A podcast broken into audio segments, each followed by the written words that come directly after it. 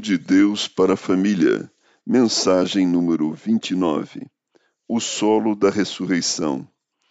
Tomando-a pela mão, disse: Talita cumi, que quer dizer: Menina, eu te mando, levanta-te. Marcos capítulo 5, verso 41. Jairo era um homem conhecido em Cafarnaum. Era o chefe da sinagoga. Jesus havia acabado de chegar na cidade quando uma multidão se ajuntou ao redor dele. Jairo se esgueira no meio daquela massa humana e chega até Jesus. Ajoelha-se a seus pés com um pedido urgente: Minha filhinha está à morte. Vem, impõe as mãos sobre ela para que seja salva e viverá. Jesus foi com ele. Porém, no caminho de sua casa, uma mulher que sofria há doze anos com uma hemorragia tocou na orla das vestes de Jesus e se viu curada imediatamente.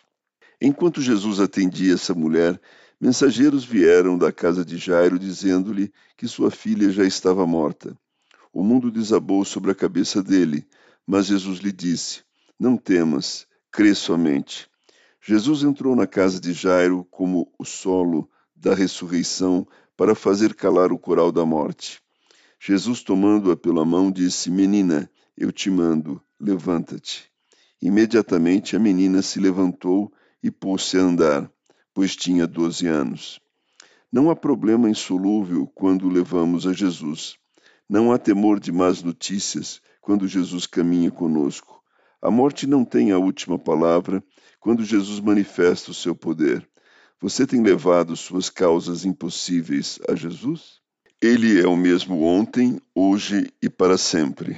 Nunca perca a esperança.